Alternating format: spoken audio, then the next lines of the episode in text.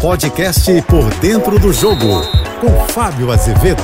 Olá, amigos da JBFM. O Fluminense é o representante do Rio de Janeiro na Libertadores. Palmeiras de São Paulo e Internacional de Porto Alegre. O Boca Juniors, uma espécie de intruso nesta briga por uma vaga na grande final da competição sul-americana. Mas o Fluminense passou com autoridade diante do Olímpia, que tinha deixado na fase anterior o Flamengo.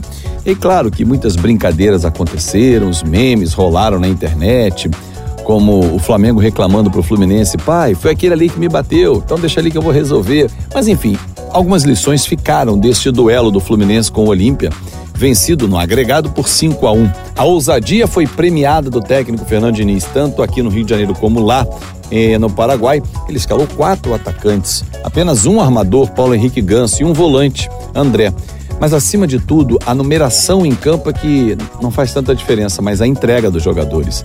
Porque os quatro jogadores de frente ajudam muito na marcação. Cano, John Arias, John Kennedy, Keno, todos eles participam, não deixam sobrecarregado. André, por exemplo, que é um jogador eminentemente de marcação, ainda mais o sistema defensivo com Felipe Melo e Nino. É um time compacto que sabe correr para frente, correr para trás.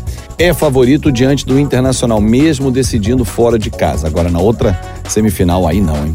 É uma semifinal pesada com dois times que estão muito bem na temporada, mas é um Palmeiras que já vem há muitos anos no comando do Abel Ferreira, chega em sequência a uma fase semifinal dessa competição e quem avançar vai jogar a grande final no Maracanã no dia 4 de novembro, jogo único.